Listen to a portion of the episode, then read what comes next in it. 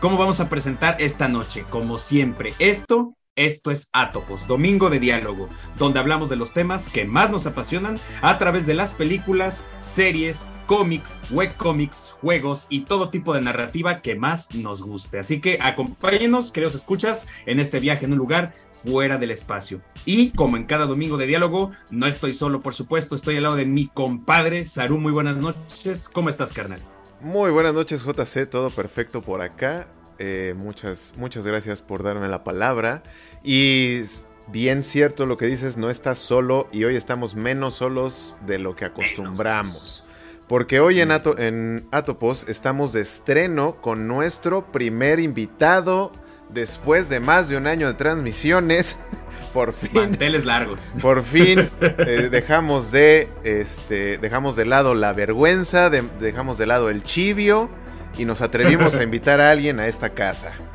Eh, el invitado de hoy es alguien a quien yo conozco, no sé, como hace como 10 años. Conozco su trabajo. Uh. Este. Porque toqué en una.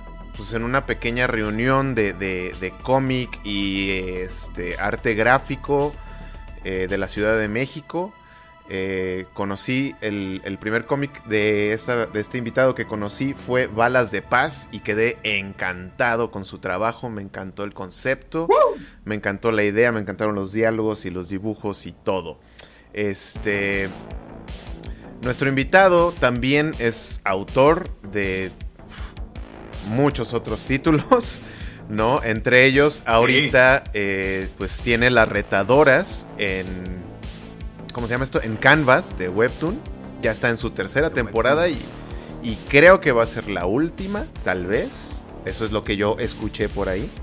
Bueno, además de eso, pues es autor también de Ecatepunk, de... exclusiva. Los Miauriachis, de Pepe Pesadillas, este, y bueno, por ahí muchos más que se me van a olvidar. Entonces nuestro invitado de hoy... su propio podcast en Patreon también. Es nada más y nada menos que Joshua Hernández, autor de cómic mexicano, lo cual pues nos va a dar mucho de qué hablar. Joshua, buenas noches, ¿cómo estás? Muchas gracias por estar aquí. Buenas noches, qué ondita, un gustazo. Muchísimas gracias aquí por la invitación sí, este, siempre es un gusto andar ahí platicando, ¿no? Y, más que nada, justo sobre todo que en este caso en específico, pues es este, Saru es una de las personas, digamos, que de hecho ha estado en Patreon desde hace un buen tiempo, Y, este, y eso me ayuda bastante en realidad, ¿no? Eh, y, este, y pues aparte, pues conoces sobre los cómics, ¿no? Entonces, este, es por eso también una de las razones, ¿no? De las que, este, para aceptarte tan rápidamente, ¿no? De venir acá a platicar un rato. Qué chido, qué chido. Sí, muchas gracias. Este. Y bueno, aparte de eso, quiero, quiero comentarles, querido auditorio, que por primera vez estamos usando Zoom para esta transmisión. Entonces, va a llegar un momento. Sí, sí, sí, va a llegar un momento en el que vamos a tener que cortar la llamada unos segundos. Pero bueno, vamos a. Vamos a hacer lo que hacemos todos. En lugar de pagar, vamos a salirnos y vamos a regresar. Este, no crean que, es por los cuarenta y tantos minutos, ¿eh? es porque nos gusta pausar la, la, plática. Sí, sí, sí. Este, pero bueno, vamos entrando en materia. Este, Joshua, eh, yo tengo varias preguntas. tengo varias preguntas. Eh, ah, y hay varios temas que me gustaría tratar contigo. Pero primero que nada, creo que la, la, la duda y la cuestión que más se repite cuando uno dice la frase cómic mexicano, creo que la reacción inmediata casi siempre es, ¿cuál cómic mexicano? Eso no existe. No sabes de lo que hablas, no hay cómic mexicano. ¿Qué piensas tú de esto? Ay, güey, empezamos fuerte. Empezamos fuerte, sí. De hecho, pues es una realidad. O sea, cuando yo quería empezar a dedicarme a esto, eh, justo los profesores ¿no? y las personas como adultas mayores me decían que no había cómic en México, ¿no? Entonces no había forma de dedicarse directamente a esta chamba, ¿no? O sea, es, así de trúncale el sueño más rápido posible al, pequeño niño que, tiene su inspiración. ¿no? Entonces, esa sí es una realidad. Lo que, lo que ocurre más bien es este que el cómic mexicano ha sobrevivido, digámoslo, mediante lo independiente, siendo muy underground. Eh, entonces el tema principal que ocurre con este tipo de cosas es, de que no está, digamos, en tiendas, en puestos de periódicos, digamos, de forma constante. O sea, la única forma como de acceder al contenido de, de artistas nacionales es o conociendo al artista directamente, ¿no? accediendo, digamos, a su trabajo a, través de redes sociales, puede ser, o en un evento. O la, la, otra opción es este, que a lo mejor este artista ya tenga un camino eh, recorrido y publique tal vez para una editorial, ¿no? Y esa editorial tenga distribución en alguna librería del país, ¿no? O sea, esas son como las dos opciones más comunes en este aspecto. Entonces, eh, generalmente, precisamente cuando nos encontramos con las personas en las ferias de libros, algo así como de, miren estas criaturas mágicas que existen y que, este, que dibujan detrás, Y este, y, pues digamos es la forma en la que nosotros interactuamos con la gente, ¿no? entonces, pues digamos, sí es una realidad, ¿no? Que, el cómic más bien está como navegando muy por debajo, ¿no? del radar cotidiano, ¿no? Entonces, este, la forma más sencilla tal vez mediante redes sociales, pero lo cierto es este, que, es como demasiado independiente todavía como para generarse una escena, este, digamos, absoluta que eh, se distribuya, digamos, en todo el país o algo así, en formato impreso. Ya, sí, está, está, está interesante y me gusta esa... Eh, e, esa cuestión, ¿cómo dices que todavía es muy underground? ¿No? Todavía está muy por debajo. Eh, me llama la atención la palabra todavía, ¿no? Que es... Eh, y me lleva a una, pregunta siguiente, que es, ¿tú sí crees que, que, va como en ascenso o como en... Eh, o que en algún momento va a surgir de este, de este bajo mundo de del, culto, vaya, ¿no? Eh, a un mainstream, digamos. ¿Sí le ves eh, a futuro? Mm. Bueno, lo cierto es que, por ejemplo, en años recientes, o sea, ya hay una apertura un poquito más marcada, tanto de concursos como de editoriales, para que los artistas, digamos, puedan publicar sus libros y accedan directamente a esta cuestión de la distribución. Em, no podría decir que es algo así como que en los próximos tres años, ¿no? Es algo que se ha ido como construyendo en la última década en realidad, ¿no? Porque antes de eso, o sea, era todavía más independiente el asunto porque además los métodos de producción eh, pues eran como escasos y sobre todo eran súper caros. ¿no? Entonces, actualmente hay, hay, una posibilidad de producir a partir de, de, de, un alcance económico no tan grande, ¿no? O sea, puedes hacer tus propios fanzines, o sea, armar tus ejemplares en una papelería incluso, o sea, sacas copias y los armas y los vendes, ¿no? O sea, la, ventaja principal de precisamente esta cuestión es, que esta nula profesionalización, digamos, del, este, en términos, digamos, del, del, dedicarse a esto, implica que cualquier persona lo puede hacer, ¿no? O sea, e, esa es, la ventaja grande. Eh, la desventaja precisamente es este que eh, no solamente es, o sea, tu trabajo no termina con el cómic impreso, ¿no? Dibujado, es este, toda la chamba detrás de ello, ¿no? Que implica tú vender la obra, ¿no? Eh, acudir a eventos y cosas por el estilo. Creo que la apertura, digamos, que ha existido en ferias del libro y en convenciones y sobre todo en eventos como la Ficomics WAP, por ejemplo, que es como un acercamiento a las universidades, implica precisamente que, que esto está como dando pasitos, son pasitos sólidos, ¿no? Pero pequeños todavía.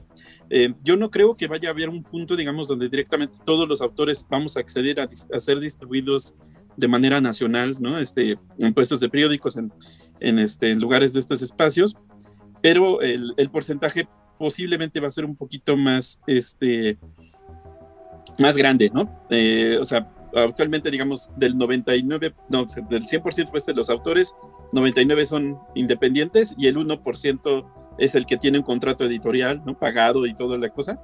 Y este, y entonces, o sea, probablemente ese porcentaje va a ir incrementándose, pero no va a ser una cuestión tan fugaz. Y además, sobre todo, es una cuestión muy importante tener en cuenta que como no hay una industria ¿no? de, distribución de sistema para profesionalización, digamos, de esta cuestión, mm. eh, los esfuerzos son como aislados y cada uno va a resaltar más bien por lo que pueda hacer la propia persona.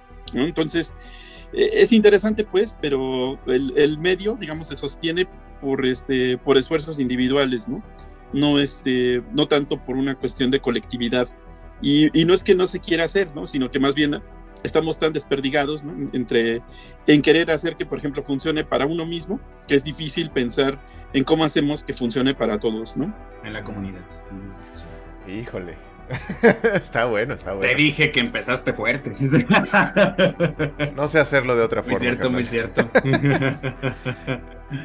este, bueno, JC, ¿algún...? Eh, está, está, está muy bueno este tema. Justo a mí lo que me, me, pareció interesante de tu conclusión, Joshua, es este, la parte de la comunidad y la parte individual, ¿verdad? Que es muy cierto. No es que no exista la voluntad, es más bien el, hecho de que la producción, y no solamente hablando del dibujo, sino de toda la parte logística y administrativa eh, con la que concibir un proyecto de este calibre, pues como es 100% individual, pues ¿dónde hallo en este rompecabezas el, tiempo para destinarlo a, lo, a, la comunidad, al, grupo? Y con eso me surge una pregunta, ¿cómo ha sido tu experiencia una vez que, que, que se ha establecido, no regularizado totalmente, por supuesto, y ni siquiera en una pequeña parte, pero sí cómo se ha establecido tu trabajo profesional hablando en Webtoon, en redes sociales. ¿Has sentido algún cambio? Eh, ¿Cómo ha sido tu experiencia? Bueno, por ejemplo, lo que, lo que se vuelve como muy interesante es una cuestión sobre precisamente, me pasó como por ahí del 2017 más o menos, que empecé a compartir ya públicamente como mi propio perfil sobre lo que me dedicaba y entonces este, empezaron a aparecer pues, entre los contactos, entre los amigos, personas que no sabían que yo me dedicaba a esto y empezó a interesarles una, este, de alguna manera porque es una cuestión de que conocían a la persona y, este, por lo tanto empiezas a conocer a lo que se dedica. ¿no? Entonces, este, eso se vuelve como muy interesante pues porque conforme fueron pasando los años este, se fue generando como un, pequeño grupo, ¿no? Que, este, que funciona por lo menos, este, digamos, para ir sosteniendo eh, esta cuestión, ¿no? Em, porque lo que es muy cierto, digamos, es que cuando tú compartes tu trabajo en redes sociales, tampoco nadie te lo informa, digamos, directamente, pero no es como que te vayan a hacer difusión de gratis las redes sociales. O sea, publicar un cómic en internet es como lanzar una botella, ¿no? En, medio de una isla desértica, ¿no? Este, en medio del mar, ¿no? lanzas una botella esperando que alguien en algún lugar la encuentre, ¿no? Y, pues las, las, redes sociales tampoco te apoyan demasiado, ¿no? Este, salvo que estés pagando para publicidad y todo ello. Eh, entonces, todo se vuelve como una cuestión orgánica, porque precisamente es así como de cómo puedo hacer, digamos, que funcione la difusión sin gastar lo más, este, bueno, gastando lo menos posible, digamos, que no te absorba, ¿no? Este, esa cuestión total de, la inversión en la difusión. Em, se vuelve interesante, pues, y, y, sí he notado, digamos, que conforme han pasado los años, ese público que no es tan grande en realidad para, para mi caso específico, por lo menos ha ido creciendo de poquito en poquito. Entonces es una cuestión como de, el esfuerzo está en redes sociales, en, en, Webtoon y también en los eventos, ¿no? En los eventos existe esta posibilidad de que alguien te compra un libro y a lo mejor te sigue en redes sociales o este, te buscan el próximo evento de las mismas características, ¿no? Entonces, es, es, es, una cuestión como de dar de mano en mano los libros, ¿no? Y esperando generar ese público. Y eso, o sea, me termina como funcionando a largo plazo, porque precisamente los últimos años lo que he hecho es hacer campañas de financiamiento mediante Kickstarter y que como esas campañas se han ido logrando, se logran a partir de un número de lectores, digamos, que ya conocen mi obra, ¿no? O sea, no ha sido como de que mi primer proyecto lo lancé en Kickstarter, sino que conocieron mis proyectos, conocieron a lo que me dedicaba y después empezaron a aportar en este tipo de campañas. Entonces ahí es donde eh, se ha ido como transformando esta situación para volverlo pues un negocio eh, del que ya sobrevivo directamente.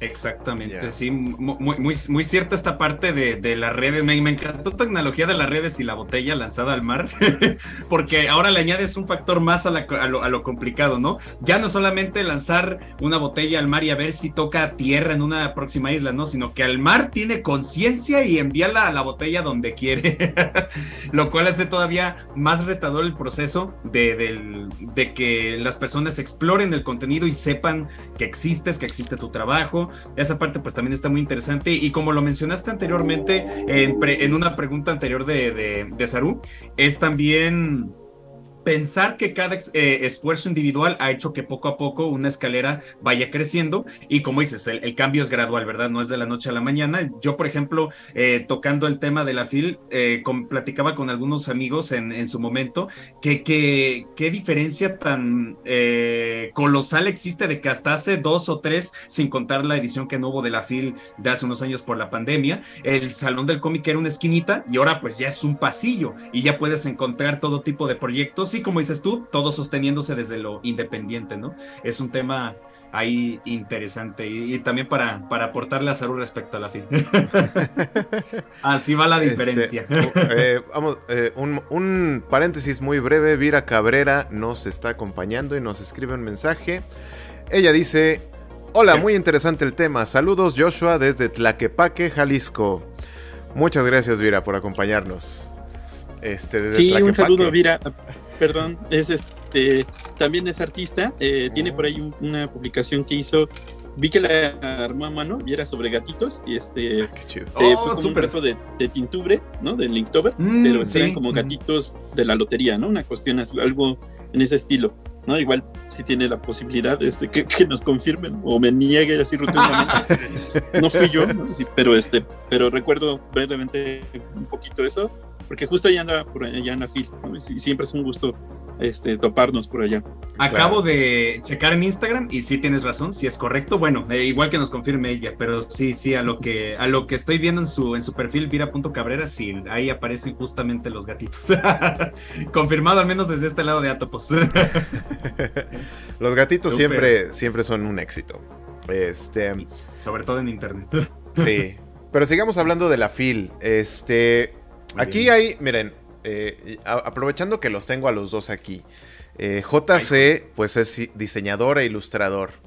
Eh, ah, momento, momento, esto es de último segundo. Vira Cabrera responde, sí, fue mi Inktober de tema La Lotería con Gatitos. Y manda un corazón, a ver si me sale bien, a ver si no me sale como... Gatos vende, así merito, correcto. Sabemos bien cómo funciona aquí el marketing. sí, totalmente. Pero bueno, eh, les decía, yo, yo los tengo a ustedes dos aquí aprovechando.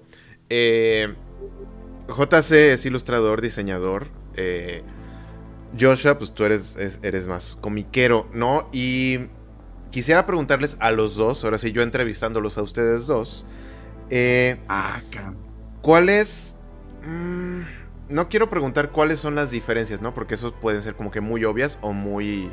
Eh, o muy complejas. Pero me gustaría eh, preguntarles un poco. Este. Sobre cómo abordan. Eh, pues la cuestión de vender su trabajo, no tanto, o sea, no tanto en el método en sí, sino más bien como en su mentalidad acerca del trabajo. ¿No? Eh, elabora un poquito, a ver si es un poco más claro, porque creo que no me estoy expresando bien. Yo hace poco, precisamente a partir, eh, a través de mi suscripción a Patreon con, con Joshua, pues yo empecé tomando clases de cómic con él. La neta, este, sí desarrollé, este, con, con su asesoría, desarrollé un primer número, un número piloto de un, de un cómic, este, y me estaba ayudando mucho. Pero al final, la neta, la neta, se me frunció. y ya no lo desarrollé. Porque dije, no, me van a quedar bien feos los dibujos y soy malísimo. Y ya sabes, todo lo de un primerizo. Este. digo. Pasa, ¿no? Entonces, a eso es como que a lo que quiero llevar. ¿Cuál es como que su. su configuración mental, por decirlo de alguna manera, de. Esto, esto va a vender, ¿sabes? O sea, ¿Qué es lo que los hace dar el paso? Y les pregunto a los dos porque siento que son como dos rumbos distintos o dos caras de la misma moneda, ¿no? La, ilustración tiene una forma de venderse y el cómic siento que tiene otra, tiene otras, eh, otros apelativos, ¿no? Entonces, esa es como mi pregunta, espero se entienda, porque creo que di mucho rollo.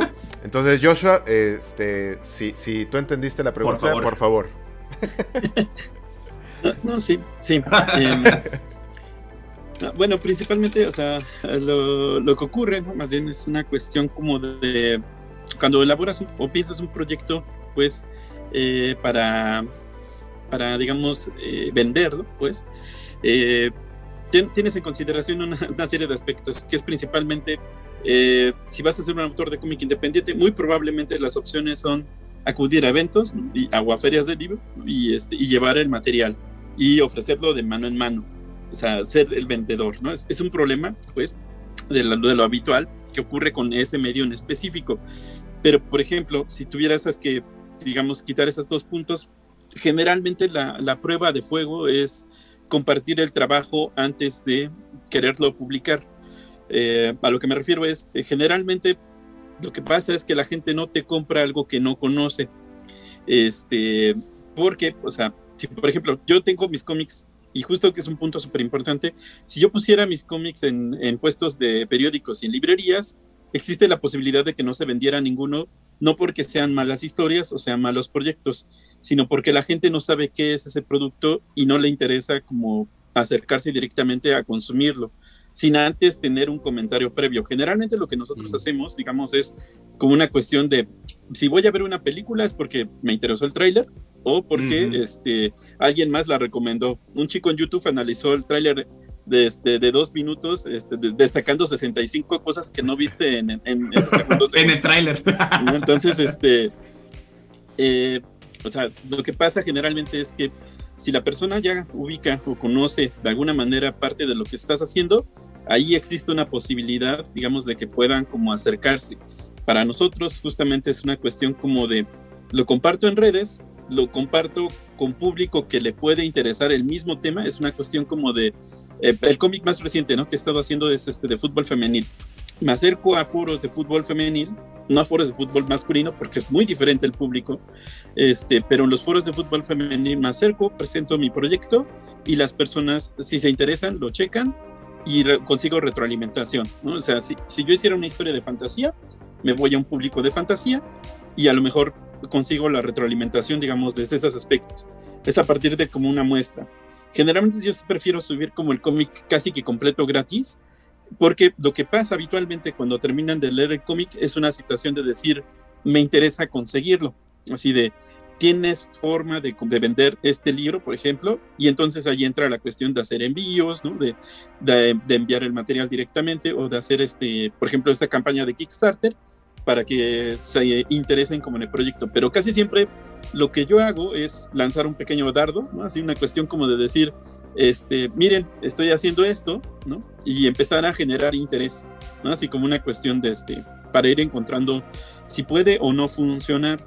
Eh, y eso, bueno, eso, eso, lo hago como en general, pero por supuesto, por ejemplo, cambia un poquito la dinámica cuando yo hago cómics para niños, por ejemplo, que es como una de las vertientes principales que tengo.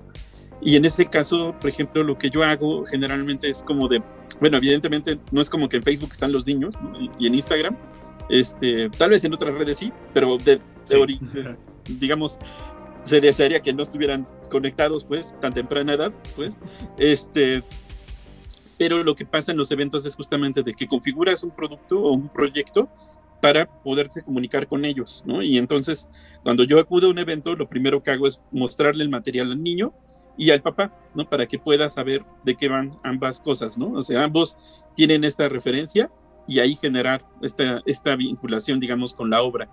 Es, a veces es un, es un volado, porque uno podría pensar a lo mejor que al construir un proyecto tiene que pensar en esta cuestión de marketing, decir, ah, sí, mi proyecto está designado para tales rangos de edades, ¿no? y, cosas por el estilo, ¿no? Pero, o sea, por ejemplo, en las convenciones y ferias del libro a las que uno acude, pues se puede encontrar gente de todos los estilos, ¿no? Entonces, este, no es como que específicamente habiten, ¿no? Así, este, solamente un tipo de público. Entonces, ahí, ahí es, existe como una posibilidad, digamos, que aunque el proyecto en sí pueda ser malo, incluso, o sea, se puede vender, ¿no? la cuestión es que si, el, si la persona no regresa A, comprarte el siguiente material, es porque definitivamente algo está funcionando mal o no le agradó. Pero si regresa la persona, entonces ahí ya es el triunfo. Entonces son como ir plantando pequeñas semillitas a largo plazo en general. Es, híjoles, es una labor de, de mucho tiempo. Este, JC, ¿tú qué nos dices? Y ahorita vamos con los comentarios de Vira Cabrera, que nos va a llevar a otro, a otro, a otra cuestión que quiero tocar. Pero primero, JC. A, otro, a, otro tema también muy interesante, ¿verdad? Eh, pues mira, Joshua ya, ya comentó los que yo también considero son puntos clave. Y está muy interesante porque eh, antes de que Joshua contestara, como bien este eh, llegaste a, a inferir, Saru, de que son dos caminos separados. Y bueno, digamos que poniéndolo en materia, las cartas sobre la mesa sí, sí es un contexto diferente, pero podría recomendar algo distinto a lo que ya platicó Joshua, porque sí es bastante, bastante cierto. Y lo voy a resumir con la última frase que, nos compartió, que es poniendo una semillita. Eso es lo más importante. Al, iniciar, eh, me, recordaste mucho porque pensaba, igual que tú, Saru, de es que esto, ¿cómo le va a gustar a alguien? Es que la voy a regar. Y aparte, tenemos ya muy adoctrinada una escuela que desde la primaria son como técnicas de dibujo muy básicas, ¿no? No te salgas de la línea, esto tiene que ir así, esto debe ir de esta manera. Entonces, utilizar esas, esas palabras como tiene, debe, hay que ser de esta manera, o como bien lo señalaba Joshua, desde antes de que comiences tu carrera, ya los, los de la vieja escuela ya te están diciendo, no, pues es que eso no va a funcionar, no existe eso aquí, pues ya te da el bajón de inmediato. Entonces, algo que debe uno de cambiar de su, de su manera de pensar, de su mentalidad, como bien lo señalaste en la pregunta, es hazlo, súbelo. Sí, va a haber muchas ocasiones en las que tu trabajo no te va a convencer a ti, porque tu ojo ya va a estar entrenado. Y eso es, híjole, es un sesgo muy grande que hay que quitarse, porque hay que comprender que tu público no va a entender que te saliste de la raya, eh, que esta viñeta luce diferente a como querías que tú saliera. No, no te preocupes por eso. Si ya terminaste tu proyecto, si te tomó cierto tiempo de inversión, súbelo. ¿Por qué? Porque puede que haya un nicho que esté interesado en leerlo, en verlo, en consumirlo, y como ya señaló Joshua, pues al fin y al cabo es poner una semillita de poquito en poquito. Pero pues eh, es, algo que hay que trabajarse. Es con tiempo, ya lo señalaste tú. tiempo, paciencia, constancia, ¿no? Y luchar. Ahorita que mencionaron esto de. eso no, no funciona. Es como la otra cara de una de mis frases más odiadas, ¿no? El, el así se ha hecho siempre. Ah. ¿No? Este de eso no va a funcionar porque nunca ha funcionado es la otra cara, ¿no? De, así se ha hecho siempre, nunca ha funcionado, entonces ¿para qué lo intentas? ¿No? Jódanse. eso es lo que. la verdad. Y viene, y viene acompañado de toda una escuela de pues es que así lo he visto que lo hacen. Es que, ¿para qué preguntas? Es que, uh, o sea, el asumir se volvió, yo creo que la escuela institucional de todos los saberes y los por hacer. sí, este, en unos minutos vamos a ir a un pequeño intermedio, pero antes quiero abordar uno de los comentarios de Vira. De Vira. Este, y ahorita vamos con los demás, Vira. Vira, amiga de este show, ya eres oficialmente amiga de Atomos. Este. miembro premium. Mira Cabrera dice: Este. Asesórame para hacer un cómic, Joshua. Entonces, aprovechando que vamos a hacer un intermedio, vamos a hacer el primer anuncio. Joshua, cuéntanos en, estos poquitos minutos que nos quedan de esta primera parte. Cuéntanos sobre tu Patreon, sobre tus cursos, tus talleres de, de cómic. Eh, toda esta cuestión. Eh, cuéntanos un poco, por favor, y, y dónde los encontramos, ¿no? ¿Cómo, cómo podemos acceder a ello? Bien, eh, por ejemplo, los primero los cómics, por ejemplo, pueden acceder a ellos. De hecho, de hecho mi página que se llama, a ver, déjame revisar, no quiero equivocar.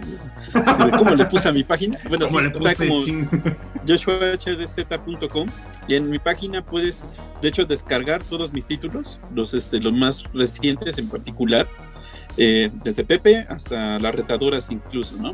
Yo me encargo de este, colocarlo en el chat de Perfecto. es este, ese sitio en particular, bueno, es muy útil pues porque tiene ese acceso eh, y voy a seguirlo actualizando de forma medianamente constante. Eh, sobre Patreon en particular, pues lo, bonito precisamente es este que sí estoy dando precisamente asesorías. creo que la asesoría actual, porque por ejemplo es que Patreon al principio cobraba en dólares, y, este, y después este, empezó a cobrar ya en pesos mexicanos, al parecer. Ahora. Y entonces, obviamente, la conversión ha modificado un poco como los, los costos y de hecho siempre está como fluctuando un poquito.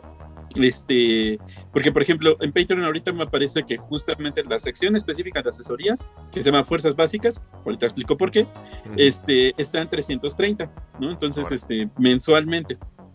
Eh, lo que consiste de asesoría en Patreon en particular es una situación de que eh, una vez a la semana, este, digamos, tres veces al mes, digámoslo en este estilo, porque tenemos siempre una, semana de descanso, ya sea porque hay eventos o por este o porque a veces el proyecto lo amerita, pues como una, una ligera pausa, digamos, una vez al mes. Este, pero es tres veces al mes, eh, cada sesión dura una hora mediante Zoom. Así aplicamos la de cortamos a los 40 minutos y regresamos a este, para terminar la sesión. Este, pero en particular lo que sucede con este tipo de sesiones es las personas envían un proyecto eh, por mensaje, no hay ningún problema. Este, y nada más me explican qué tipo de proyecto quieren hacer, este, en qué etapa se encuentran y a partir de eso nosotros empezamos a organizarnos en un horario que les permita a estas personas trabajar. Tengo la fortuna, digamos, de poder estar en casa y trabajar gran parte de la semana aquí, encerrado, digamos, dibujando. Entonces, este, eh, entonces yo me ajusto de repente a los horarios que puedan tener los demás compañeros y eh, en las sesiones eh, que estamos teniendo vemos el proyecto paso a paso para poder observar, digamos, si se encuentran en etapa de preproducción o si ya están trabajando páginas, analizamos la narrativa, buscamos, digamos, cómo van a funcionar, o sea, el diseño de personajes, este, el proyecto en sí, dónde se quiere difundir, cómo se quiere publicar, les enseño, digamos, métodos de producción, también métodos de difusión y este, incluso métodos, digamos, de venta, ¿no? En, en algunos casos. Este, entonces, dependiendo del proyecto, eh, nos ajustamos, digamos, a toda esta cuestión porque eh, la ventaja que tengo actualmente es este que tal vez me, he acostumbrado, digámoslo, a trabajar en distintos rubros que se enfocan como en el cómic, ¿no? O sea, no solamente es una cuestión como dibujística, sino todo lo, lo, que existe antes y todo lo que es después, ¿no? Entonces, este, hay veces que, por ejemplo, me dicen, quiero mandar un proyecto a cierto concurso, y entonces nosotros establecemos los límites a partir de lo que el concurso mismo nos indica, que sean el formato, la extensión de páginas, ¿no? este tipo de historia que se maneja y nosotros vamos analizando poco a poco de manera que le dejemos toda la libertad creativa a la persona que está haciendo su proyecto, pero este, siempre con la posibilidad, digamos, de eh, las leves correcciones son una cuestión como de, de, que funcione narrativamente, o sea, de que lo puedan entender las demás personas y este y bueno ya lo, lo que amerita el proyecto en sí entonces si sin ningún problema Viru en este mira este me puedes mandar un mensajito y este y nos ponemos de acuerdo para poder tener estas asesorías perfecto perfecto Vamos a hacer un intermedio, un par de minutitos, nada más en lo que renovamos este el Zoom. Eh, vamos a escuchar un poquito de música. Seguimos con Joshua. No se desconecten, no se vayan. Por favor. Ahorita regresamos.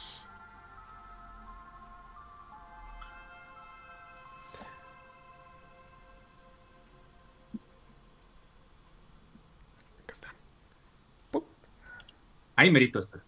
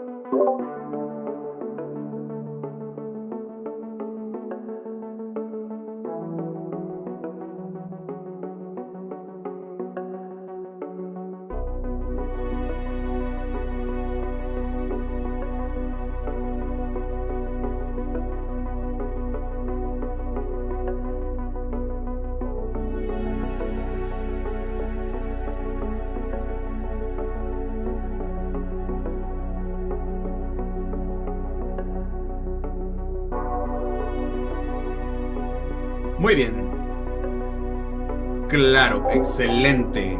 ¿Ya estamos de vuelta? Por favor, queridos escuchas, eh, compártanos si no hay ningún problema con el audio. Ahorita, pues con el A que estoy escuchando un poquito de la música aquí bien sabrontosauria, bien lo-fi. Listo. Estoy esperando. Va, excelente, muy bien. Ya está Joshua otra vez. Esto es a poquito, mira. No nos está yendo nada mal desde el inicio. Por ejemplo, yo no me escuchaba en la transmisión, solo me escuchabas tú. ¡Ah! Eso, así se hace. Este, ah, Vira Carrera fue corri Viva Vira Cabrera, puedo hablar español. Corre por un café para seguir con la charla. Eso, así genial. Se hace. Excelente. ¿por qué no te echas sus, sus mensajes larguitos? Así merito. Vamos a, leer un poquito los mensajes de Vira, Vira Cabrera, que por cierto, nuevamente muchas gracias este, por estar aquí en esta reunión de Atopos, en este, en, este debut de la entrevista. Y pues bueno, nuestro invitado de honor debut también es Joshua Hernández. Vamos a continuar leyendo un poco de los comentarios de Vira. Eh, después de asesórame para hacer un cómic, Joshua dice: El Salón del Cómic ha apoyado mucho al artista secuencial precisamente a eso que dices, de darnos a conocer y que conozcan nuestro trabajo aquí en Guadalajara y en muchas partes. Eh, correcto, sí, sí, sí, volviendo al tema de lo que de lo que comparte, de lo que compartió Joshua en su experiencia, es verdad que se va forjando una pequeña escalerita eh, difícil de hacer porque como bien nos ha, nos ha señalado, pues aquí en México el término cómic mexicano, el término cualquier marca, al no ser algo conocido o comercial, eh, pues implica toda una serie de acciones que deben de eh, tanto en carácter administrativo como presencial, que eso es muy interesante, fíjate. Eh, si eres una persona, voy a alejarme un poco de, del tema de gestión y de logística, si eres una persona introvertida, qué difícil es cuando llega el punto en el que, en el que dices, va, eh, veo que hay, una, hay un buen feedback, hay una buena retroalimentación en mi Instagram o redes sociales o Webtoon o, Patreon de gente apoyando este proyecto, deja, voy a un festival para conocer a, a estas personas que de verdad están interesadas y quién sabe que se puede armar, ¿no? Pero qué complicado es siendo introvertido cuando tienes que estar ahí presencialmente y conocer a las personas, sobre todo si te llegas a ingentar fácil o si llega a haber complicaciones de todo tipo que nunca te habías este, contemplado, no, pues oye, lo hace, lo hace todavía retador, pero es parte de la experiencia, ¿no? Y bueno, para no irme por las ramas, voy a continuar con otro comentario de Vira que dice, porque sabemos que la FIL viene mucha gente de todos lados y redes, redes sociales es lo de hoy, como bien dices, saber dirigirse al público de acuerdo a la red. Y súper importante saberse vender en vivo, exacto. Como dices, acercarse al papá, al niño, no esperar que ellos te pregunten, sí, Sí, sí, sí, es bastante cierto eso. Eh, el, tener un, producto pensado para jóvenes, jóvenes adolescentes, adultos, niños, cambia muchísimo el modus operandi que debemos de adoptar para poder vender el producto y eso pues da de todo tipo de anécdotas, ¿no? ¿Qué no tendrá ahorita Joshua en estos? Ah, que por cierto acabas de cumplir pues 10 años, ¿no? De esta trayectoria. Felicidades. Sí. Por cierto. Sí, sí, recientemente, este, bueno, oficialmente es el 21 de diciembre, pero yo ya ahorita lo estoy festejando, ¿no? Qué chido. Que es este, que subí mi primer cómic.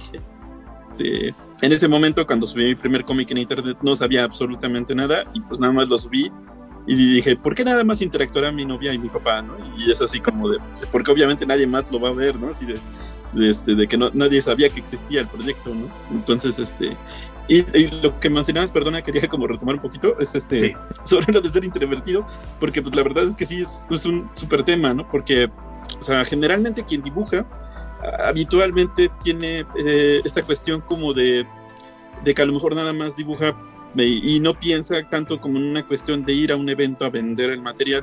Mm. Eh, a mí personalmente, personalmente me considero introvertido, pues, o sea, no, no, me gusta como, o sea, con dos, tres personas puedo interactuar en un mismo lugar, pero ya cuando son más de, de cuatro, ya, o sea, mi cerebro no da para, para, tanta información, ¿no? Entonces, este, pero precisamente los eventos es una cuestión como de, eh, tienes que venderte a la persona que está pasando y, te tienes que transformar levemente, ¿no? En esta cuestión.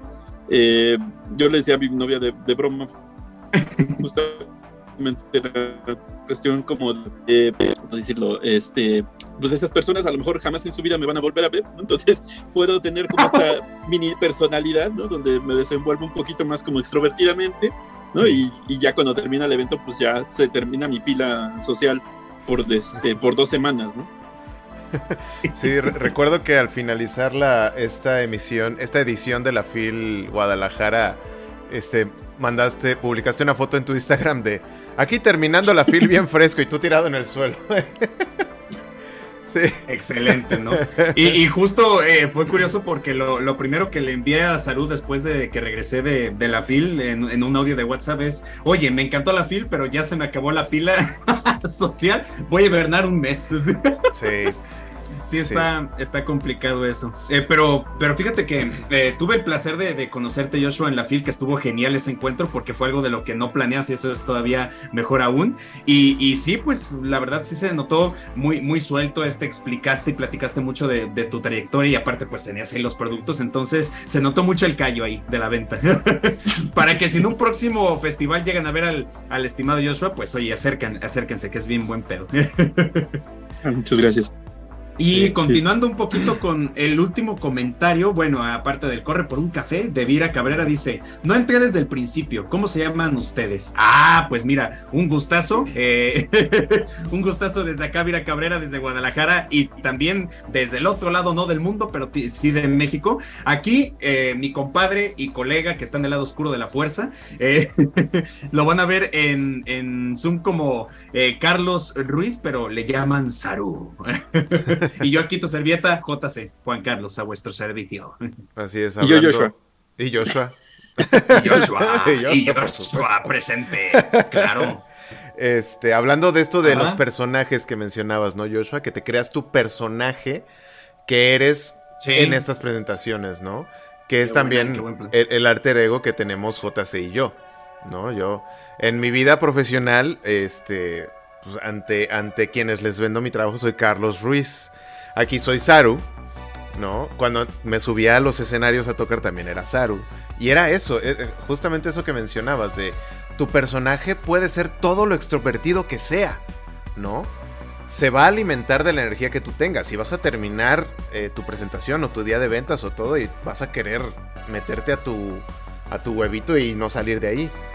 Este, pero es bien curioso y es un fenómeno bien padre.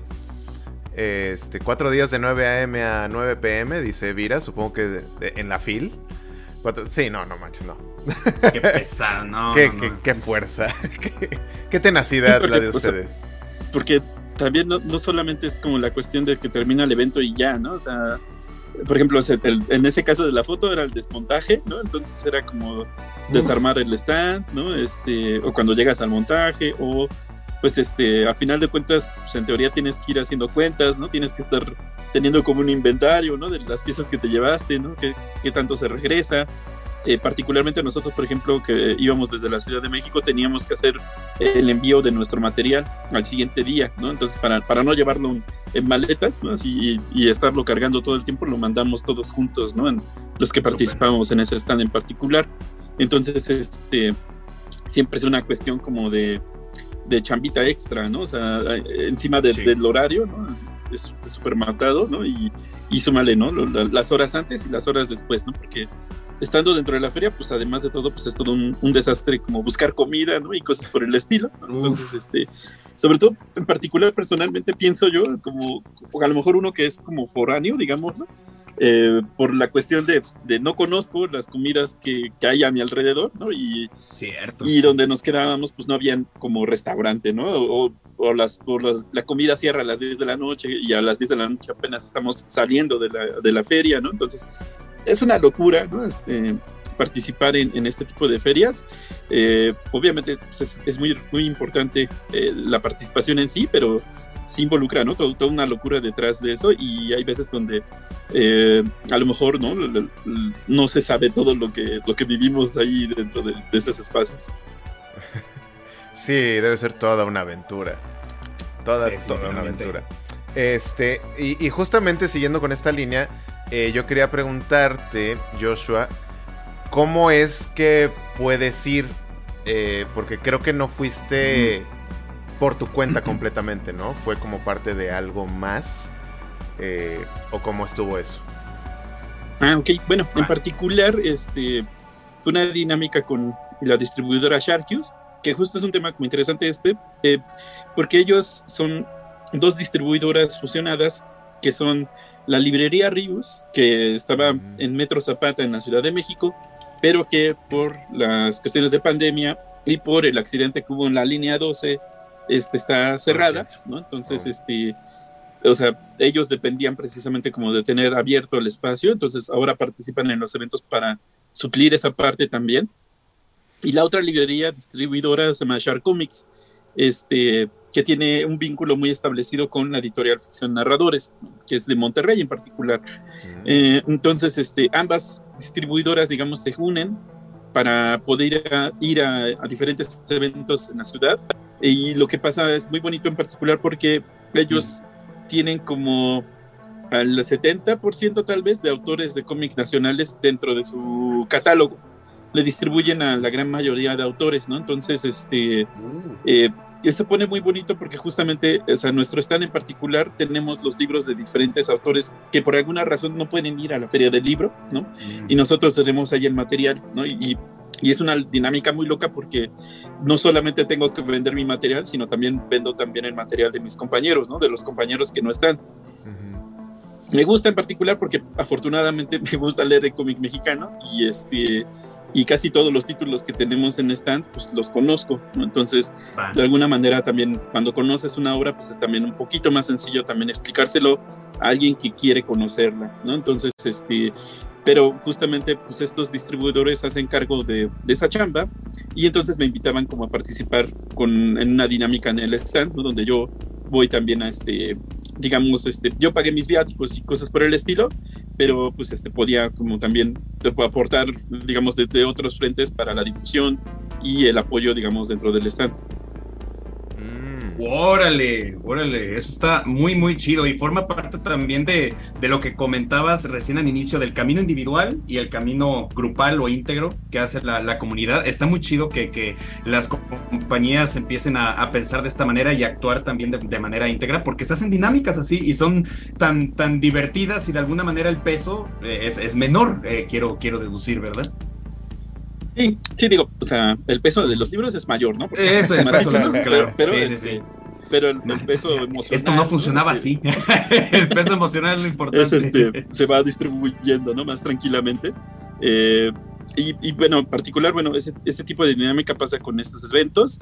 Pero, por ejemplo, generalmente cuando uno participa en eventos, en ferias de libro, en convenciones, tiene que hacerse también cargo del pago del stand o de la mesa de artista, ¿no? Y, este, y contemplar viáticos, hospedaje este, y las comidas, ¿no? O sea, yo personalmente siempre contemplo las comidas porque como diario, ¿no? Entonces, este, y sobre todo porque es una cuestión como... Bien raro. este, sí, la mala costumbre, ¿no? De, de comer diario, ¿no? Entonces, este...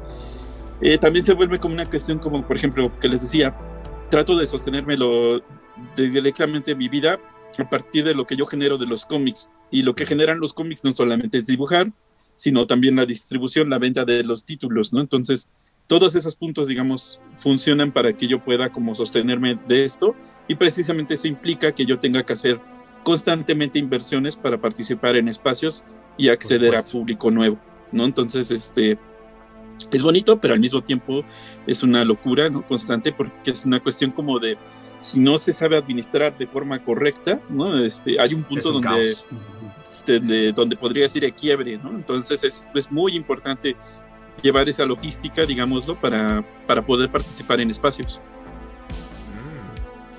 Mm. Genial, súper interesante.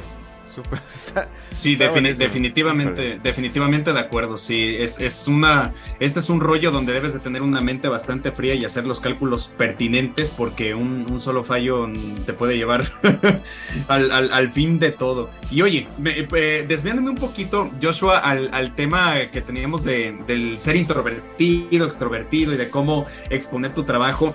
Eh, en la misma eh, Phil, si no me equivoco, eh, hiciste una presentación, ¿verdad? De una década haciendo cómics para niños. ¿Cómo te sentiste? ¿Cuál fue la experiencia de esa, de esa exposición? Ah, pues, bueno, fíjate que es una, es una situación muy bonita porque precisamente la presentación la obtuve gracias a la distribuidora Sharkins, ¿no? Este, ah, eh, entonces ellos, digamos, fueron partícipes activos, digamos, para yo tener un espacio en las presentaciones. Y, algo muy bonito además fue que el stand en donde estábamos estaba casi enfrente del foro Ríos, ¿no? Entonces, este, mm, eh, era más fácil como para la gente acceder. Oh, oh. Eh, ah, estás. Y en particular, este, Es que te cortaste un segundito, pero ya. Un poquito, Ah, pero ya, perdón. ya, ya, ya. Sí, sí. No, entonces, este, es, es muy bonito como estar trabajando, digámoslo, y no darse cuenta del tiempo que ha pasado. Entonces, este, en particular, pues es justamente eso, ¿no? Que ya llevo 10 años como haciendo cómics, específicamente cómics para niños, los empecé a hacer por ahí de 2015, finales, inicios del 2016, pero, por ejemplo, eh, se me hacía como importante resaltar toda esta cuestión para la presentación en general de que, que realicé, porque es una cuestión como de que cuando empecé a hacer estos títulos, por ejemplo, no había tantos autores que estuvieran haciendo cómic para niños específicamente que fueran Sí. autores nacionales.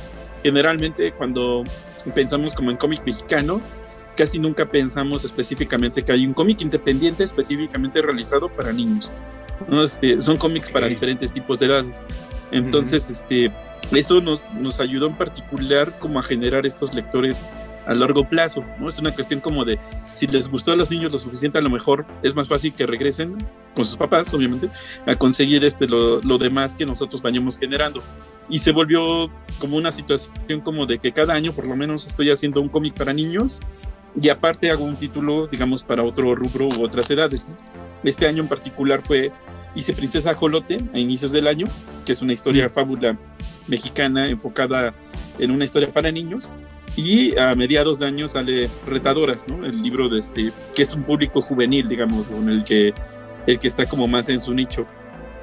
Eh, entonces, me gusta como manejar esta dinámica de tener estos dos tipos de libros y en particular porque pues, además de todo pues he estado dando también clases de cómic para niños entonces este ah ahí tiene justamente Saru este princesa Jolote y este y pues justo la presentación se la, la enfoqué como nada más en los proyectos infantiles y sobre el final me fue enfocando como en una cuestión que surgió este año en particular que durante las clases de cómic hacía yo un cómic en vivo con los niños y lo que hacía era que para que tuvieran como este factor de identificación yo usaba a un personaje infantil que era una representación de yo mismo pero de niño Sí.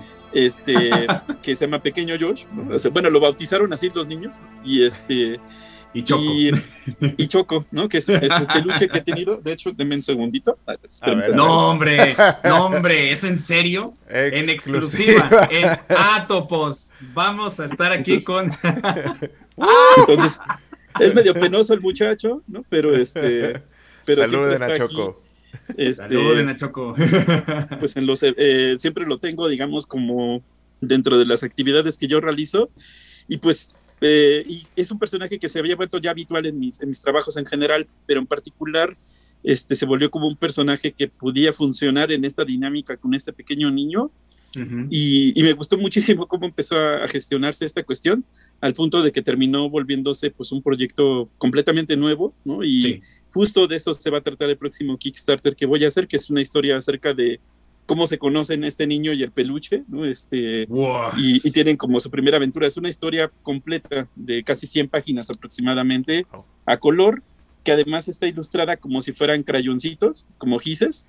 O sea, si por ejemplo jugaron Yoshi's Island, por ejemplo, de, este, de Sí. Super Nintendo, hagan de cuenta que es el estilo visual que estaba Wow. buscando. Y, y, y eso me lleva justo a la cuestión de que casi ningún proyecto hago como con el mismo estilo visual, porque es una Sí. cuestión de que precisamente pueda experimentar con las herramientas que existan. Y, y Claro. es también un punto, porque por ejemplo, cuando yo estaba haciendo un cómic en la universidad, había un grupo de personas en la universidad que no les gustaba que yo dibujara, casi casi, y decían Órale. algo así como que dibujo feo, ¿no? Y, este, y que por lo tanto Ah, no sí. debería de seguir dibujando. Y, yo claro. dije, ah, sí, bueno, eh, ¿quién tiene hambre, no? Y entonces seguía haciendo cómics. Y este... Y, y la intención era demostrar, ¿no? Precisamente que ah, aún si dibujase feo, este, pues sigo dibujando y sigo haciendo cómics. Y lo más bonito es decir que puedo vivir de hacer dibujos feos, ¿no? En, en- en- su momento, ¿no? Entonces, este, pues es una cuestión como muy bonita, digamos, también ir experimentando en los propios términos de- del dibujo y en las Sí. para trasladarlos al formato del cómic. ¿no? Entonces, está eso. Y la otra cosa, o sea, nada más para terminar de este punto, No, hombre, a ver, a ver. Venga, venga. Otra cosa en exclusiva. Mira, así alca- Es que- alcanzamos a ver la marca de Es- One Piece por ahí. ah, sí, Ajá. soy súper fan de One Piece, entonces no podía faltar. Estamos y a es bordo. que, en particular, este, cuando nosotros estamos acudiendo a eventos, no solamente llevamos el producto impreso, los libros, sino que solemos tener productos complementarios para las personas, que pueden ser pines, pueden ser este, de stickers, eh, cosillas como vinculadas con la obra, ¿no? Para que la gente pueda seguir relacionándose. En particular funcionan mucho unos peluches de los gatitos mariachis, que siempre se nos acaben a dónde vamos. Y como los hacen unas chicas en Toluca, este, empezamos a pensar qué más podríamos hacer de peluches y en particular, pues vamos a tener... no, hombre. Bravo. ¿En serio? Y entonces en la campaña justo de Kickstarter va a existir la posibilidad de llevarte tu libro con el peluche. Con tu choco personalizado. tu choco personal. Oye, no, hombre, está, está muy genial que, este proyecto, y no solamente este, los que vengan, nacen de una forma en la que uno no lo planea, ¿no? Eh, eh, y como tú lo acabas de, compartir, está muy bonito que de repente algo que comenzó siendo pues una idea, algo muy pequeño, se ejecute así para terminar siendo B, lo que es ya cada quien eh, que esté interesado en apoyar en Kickstarter va a llevarse su choco. genial, genial. Sí, está, está buenísimo. Este, y bueno, eh ya estamos, nos, vamos acercando al, final de, la noche, pero vamos a sacar, vamos a, vamos a exprimir este, la mayor información posible, ¿no? Porque sí, sí, nos van a quedar temas pendientes para una, una futura ocasión, Joshua. Esperemos este, nos puedas acompañar más adelante. Eh, ahorita, justamente eh, acercándonos a esto de, de Kickstarter, yo quería preguntarte, para la campaña de retadoras de la segunda, el segundo libro de retadoras, no empezaste en Kickstarter, empezaste en otra plataforma. Eh, ¿Hubo ahí alguna, mm. alguna complicación que, tuviste que cortar ese proyecto? Eh, no de mala fe, no, o sea, todo se trató bien, todo terminó en, buenos términos, pero tuviste que pasar la campaña Kickstarter para que realmente fuera funcional. Eh, ¿Qué nos puedes contar sobre esta otra plataforma? Porque tengo que entendido que es una plataforma mexicana, creo. Este, lo cual se me hace interesante, ¿no? Porque Kickstarter, a final de cuentas, pues es extranjera. Eh, ¿Qué nos puedes contar de esta primera plataforma? Eh, y qué ventajas le viste inicialmente eh, en comparación con Kickstarter, ¿no? Y, y qué ventajas te da también Kickstarter ahorita actualmente, ¿no? Para, para seguirte quedando con, con esta plataforma. Claro. Bueno, en particular, una ventaja que yo le veía a la anterior a esta plataforma en la que íbamos a participar es que justamente es mexicana. Entonces es una cuestión como de que, justo como les decía, ¿no? Los peluches, por ejemplo, los hacen otras personas de Toluca. Eh, por ejemplo, unos productos que nosotros hacemos de pines, ¿no? Que son figuritas este, basadas en algún personaje, los hacemos este, también con otra persona. O sea, nuestra intención, digamos, en esta cuestión es, si está entre nuestras posibilidades, darle la darle un poquito de chamba, digamos, a, artistas independientes o a productores independientes, pues, para que hagamos como dinámicas o sinergia, digámoslo, para poder sacar adelante proyectos, ¿no? O sea, si me va bien a mí, me, me da la posibilidad de invertir como en, en, otros pequeños negocios que a lo mejor puede generarles pues otro tipo de clientes, ¿no? Entonces, esa es una cosa como muy importante en general, digamos, de lo que tratamos de hacer.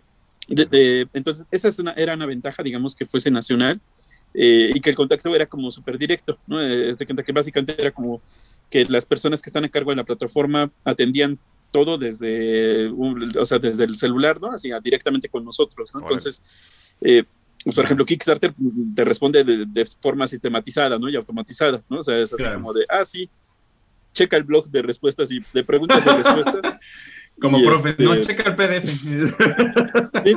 Entonces, este, eso son, detalles como muy útiles y que yo había visto otro proyecto independiente de cómic nacional surgir en esta plataforma y que se había logrado. Además de que en particular era como una plataforma de que creo, porque ya no lo no tengo tan a la mano, pues, este que a diferencia de Kickstarter que se queda con el 10% de las contribuciones totales de lo que nosotros, o sea, de lo que generes en campaña en Kickstarter, si se logra, ellos se quedan con el 10%, sea lo que sea que logres, ¿no? O sea, si son, si lograste la beta mínima, se van sobre eso mismo, y si lograste mucho más, pues ellos se siguen quedando con el 10%, o sea, es una tarifa invariable, ¿no? Entonces eso implica que precisamente lo variable es el, el, poderío económico, digamos, que podrían tener. Eh, y esta plataforma en particular no se quedaba con el dinero, pero sí pedía que cada contribución tuviese una donación para que la plataforma siguiera funcionando. Eh, o sea, es distinto, pero implicaba como un doble clic, porque es así como de pago mi contribución y aparte una donación, ¿no? Entonces, este, generalmente, por ejemplo, cuando estás en una tienda en línea, lo que prefieres es que sea lo más eficaz y rápido posible, que es así como de nada más doy clic, le pongo a aportar y ya que se acabe, ¿no? O sea, ya no, no quiero meterme en más broncas. Y esta, en cambio, te ponía como dos pasos, digamos, extra. Em, no que fuese malo en específico, pero es un tema como curioso, pues. Y pues este, entonces esos eran como los factores positivos que yo le veía en particular a la plataforma.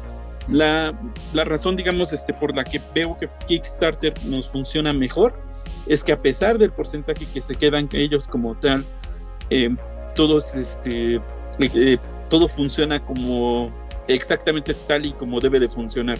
¿No? Entonces, este, o sea, es una cuestión como de, por ejemplo, en esta otra plataforma podías pagar con distintos métodos de pagos, no solamente con tarjeta de crédito o débito, pero este, eso implica que, por ejemplo, el dinero, eh, si no funcionase la campaña por completo, tienen que regresar a cada cuenta este, ese dinero, ¿no? esa contribución. Y Kickstarter, en cambio, si no funciona, pues nunca se cobró el dinero, porque el dinero se cobra cuando concluye la campaña y solo si fue exitosa. ¿No? Entonces, eh, Kickstarter en ese aspecto es como súper seguro para quien quiere contribuir, ¿no? Es, protege muy bien esa parte del usuario. De repente es un problema cuando ah, por alguna cosa no funciona como el pago, o sea, porque les manda como una así de unos días después así de no, no entró bien tu pago y eso, pero o sea, se puede solventar, ¿no? O sea, este, eh, pero aquí, por ejemplo, es una cuestión como de que todo, todo el sistema ya está establecido y funcional y sobre todo la cuestión particular para elegirlo por encima de otras es que ya las personas que han contribuido antes a mis proyectos saben cómo funciona Kickstarter. ¿no? Entonces, si yo implico tener que mudarnos a otra plataforma, empezar de cero, como de nueva cuenta, explicar exactamente cómo funciona el tipo de contribuciones, eso implica que precisamente, pues a lo mejor algunas personas se quedan en el camino, ¿no? Porque es así de, uy, suena, es como estarles haciendo crear redes sociales, ¿no? En, distintos lados. Un adiestramiento constante y es tiempo. ¿No? Entonces, este, en caso en el Kik, pues es una cuestión como de, ya sabemos cómo funciona, ¿no? Este, es este, nos ha funcionado bien, se han cumplido las metas y además Actualmente Kickstarter, por ejemplo, me ofrece algo muy particular que, es, que puede ser muy vital en esta campaña en específico, que es cuando yo ponga las recompensas, puedo poner una recompensa que nada más dure los primeros días. Y esas recompensas, por ejemplo, es una cuestión como de que posiblemente, por ejemplo, quien aporte en los primeros días, el peluche lo va a conseguir eh, con un porcentaje de descuento. Mm, este, y ya quien aporte cuando pasen los primeros cinco días, por poner un ejemplo, ya lo tiene que pagar un poquito extra porque ya es el costo oficial. Entonces, como puedo hacer esas dinámicas de, de, recompensas con pequeños descuentos, ahí es en donde va a entrar el juego, digamos, quién puede entrar primero. Genial. Genial, genial, excelente. Este, Oye, eh, voy a aprovechar para leer unos cuantos mensajes porque Vira eh, pregunta algo relacionado al tema y, es bastante interesante, muy importante. Pero comienzo con Easy, un enorme saludo Easy, dice padrísimo que den difusión al trabajo de grandes artistas. No, gracias a ti Easy por escucharnos, un enorme saludo, abrazo amiga nuestra de Atopos, amo, gracias Atopos, dice. Vira, por otra parte, nos comenta, si es cierto, para niños casi no hay. Sí, por supuesto, del tema del que hablabas, ¿no? De, de, los proyectos eh, dedicados y de cómics para niños. Eh, comento también, tenemos que platicar, Joshua. y le sorbe al cafecito. No, hombre, excelente. Recuerda, eh, mira el pulgar, digo el, el meñique. El meñique, Bob Esponja. Y de ahí nos vamos a la pregunta clave que me llamó la atención. Eh, te pregunta Joshua Vira, dice, ¿tienes en redes lo de tu proyecto de Kickstarter? ¿Dónde lo puedo ver? Yo encontré tu perfil en Kickstarter, este, no sé si sea válido compartirlo o si tienes un enlace, Joshua, que nos puedas compartir. Sí, digo, en, particular ahorita en el Kickstarter, eh, o sea, por ejemplo, si ustedes buscan como mi perfil, como tal están los proyectos que ya te han terminado, ¿no? Ya han terminado. Este, El proyecto nuevo, digámoslo, por decirlo de, ese estilo, eh, todavía no está en la plataforma en particular, porque apenas, digamos, está como esta, esta cuestión de preproducción. Generalmente, justamente, o sea, cuando hago campaña de Kickstarter, es que necesito avisar con anticipación que la voy a hacer, porque es como una cuestión de si pueden, hagan un pequeño ahorradito, porque cuando ya empiece la campaña es el momento donde pueden entrar, ¿no? este, es una cuestión como de difusión. Eh, generalmente los proyectos, digamos, que, que, tienen como, como que, es que estoy realizando, pues, casi siempre anticipo que se están haciendo, ¿no? Este, en particular, lo que, lo que sí pueden encontrar precisamente es tanto que en mis redes como en, en mi página está el anuncio de que va a salir próximamente la campaña. Este, y eso en particular es porque lo que ahorita se hace es como asentar el terreno, ¿no? ir explicando cómo va a ir la cuestión y en el momento en que pueda ya dar luz verde, digamos, al proyecto en sí, pues es cuando ya de plano puedo dejar hasta el enlace. Lo que es muy cierto es que, por ejemplo, alrededor de mediados de enero voy a subir parte del cómic en mis redes sociales para que puedan ver de qué trata la historia. Entonces, este, eso es, es, digamos, ese es el momento donde ya va a empezar como la campaña como tal, ¿no? Donde, este, hasta el momento, digamos, es una cuestión como de he subido tiras de estos dos personajes interactuando pero esas tiras curiosamente no forman parte del libro en sí. El libro es una aventura completamente nueva, ¿no? Entonces, este, ahorita es como una cuestión de, expectativa, ¿no? Este, digo, me da mucho gusto precisamente que pregunten por qué, significa que está funcionando, ¿no? Entonces, este, bueno, pues, un agradecimiento, ¿no? A, Vira por, por, por, estar al pendiente, digamos, del proyecto, pero pronto ya van a, a, tener esta información. El por qué no lo hago ahorita, justo es porque van a venir las vacaciones, Oye, entonces, este, también, o sea, no todos estamos en redes sociales, ¿no? Eh, a lo mejor queremos tomar un pequeño descanso de todo lo que ha sido el año en sí. Un poquito. Y, entonces, este, en enero reinicia toda la difusión a tope, ¿no? Para, para la campaña en sí. Buenísimo. Buenísimo, Joshua. Pues bueno, se nos está acabando el tiempo. Como pueden ver, tenemos el contador ahí que nos delata. Maldito contador. Hoy estamos bajo presión. este, pero. Oye, no, pues. Eh, ¿Qué es esto? ¿Misión imposible o qué? Oye, sí. eh, Joshua, eh, una vez más, reitero, nos quedamos con, con, la idea de tener una, una segunda este, visita tuya por acá, porque hay muchos temas, ¿no? Me gustaría preguntarte sobre Central Ficción, sobre Webtoon, sobre retadoras, de dónde nace todo esto, pero bueno, por ahorita ya no vamos a poder. En su lugar, cuéntanos por ejemplo, este, por favor, ahorita, justamente que dices en vacaciones, estas vacaciones, ¿dónde podemos leer a Joshua, Hernández? ¿Dónde podemos leer retadoras? ¿Dónde podemos, este, no sé, encontrar tus proyectos vigentes? Eh, ¿Y, dónde podemos seguirte? Digo, más allá de las redes, ¿no? ¿Dónde, dónde, dónde te leemos, vaya? Sí, eh, eh, bueno, primero, por ejemplo, también a mí me encantaría que hubiese como una posibilidad, digamos, más adelante de nuevo de tener como la charla, eh, porque además de que ha sido súper genial, ¿no? Digamos, la, la, la oportunidad, este, estaría súper padrísimo si por ahí de la campaña del Kickstarter justamente a lo mejor se puede hacer como una pequeña charla. Claro. ¿No? Este, para, para, hacer como esa parte de la dinámica.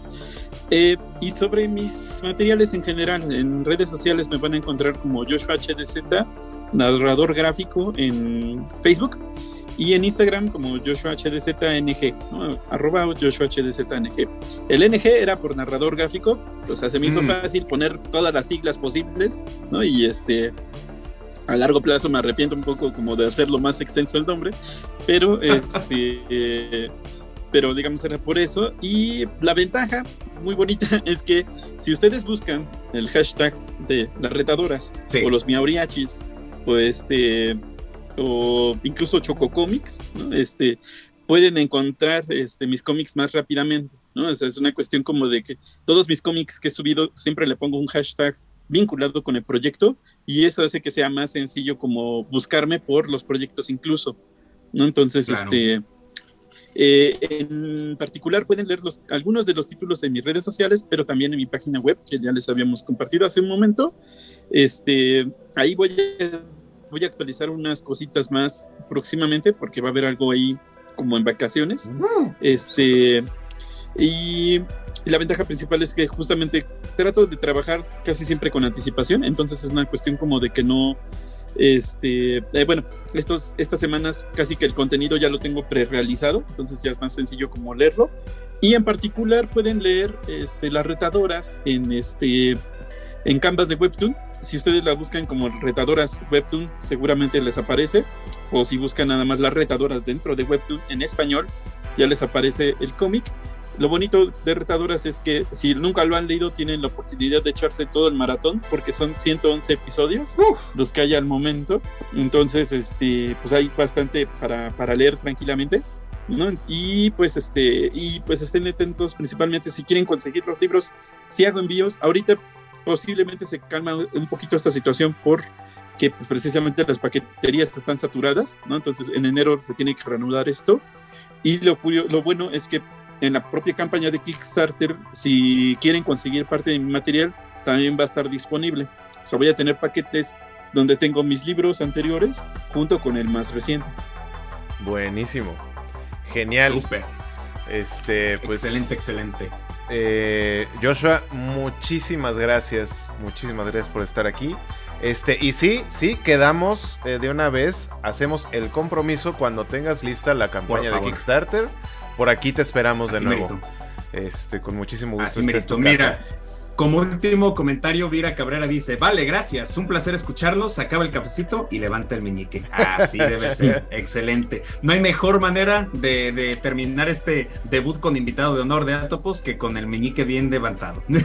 Así es. Y pues bueno, allá ah, para retirarnos, eh, como siempre y en cada domingo de diálogo, por favor, estimadísimo Saru, compártenos tus redes, tus proyectos. Claro que sí. ¿Dónde te seguimos? A mí me pueden encontrar aquí en Atopos, eh, lunes y miércoles de 10 a 12 de la noche, tiempo del centro de México.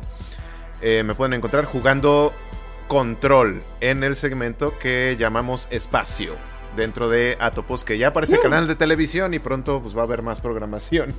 Este, y martes y jueves de 9 a 10 de la noche, hora del centro de México, por supuesto, estoy leyendo ahorita Persuasión de Jane Austen, una novela romántica y el chismecito está bien bueno. Puro chisme. Este, fuera de eso, también pueden encontrar mis, mis videos de videojuegos en mi canal eh, personal Isaru, IZSARU, también en YouTube.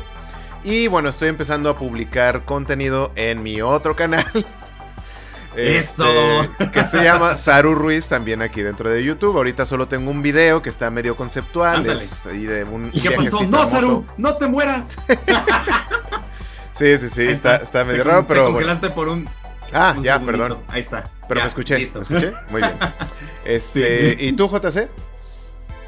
Ah, muchas gracias por la palabra, estimado Saru. A mí me pueden seguir en mi Instagram principal de diseño gráfico e ilustración, eh, como JOHNC-Guzmán, John C de Casa-Guzmán, en mi perfil de Instagram de letras, lettering y caligrafía, como JC-Letters, JC-Letters en inglés, L-E-T-T-E-R-S. Pueden seguirme cada miércoles a las 9 en punto de la noche, hora centro de México, en Atopos en Trazo, donde me van a poder ver dibujar, poder platicar de, de cualquier tema que se nos vaya ocurriendo durante la, transmisión. Es una hora de, de, puro, de puro trazo y puro color. Y pues también voy a estar en Atopos Espacio estrenando Marta está muerta. Pero ya les iremos platicando de eso en Instagram para que no se nos pierda ningún solito detalle. Y antes de que se acabe el tiempo, platícanos a dónde nos pueden seguir en Atopos. Así es, hablando de Instagram, nos pueden seguir en Instagram buscando arroba atopos.p. Ahí no solo se van a enterar de todo lo que estamos haciendo aquí en YouTube, sino que van a ver contenido adicional, este, publicaciones, los versus, eh, citas de películas, series, etcétera y demás. Y eh, también nos encuentran, eh, bueno, aquí en el canal de YouTube. Y si tienen algún comentario más extenso, algo que nos quieran platicar, alguna anécdota o algo así, nos pueden escribir al correo eh, podcast.atopos.gmail.com. Y nos quedan si 20 segundos. Como, si no tienen duda, como Vira, que dice changos, pasen enlaces mejor. Los enlaces están en la cajita de la descripción. Ahí directo entran. Muchas gracias, Joshua. Muchas gracias, JC. Muchas, gracias, Vira y sí, demás público.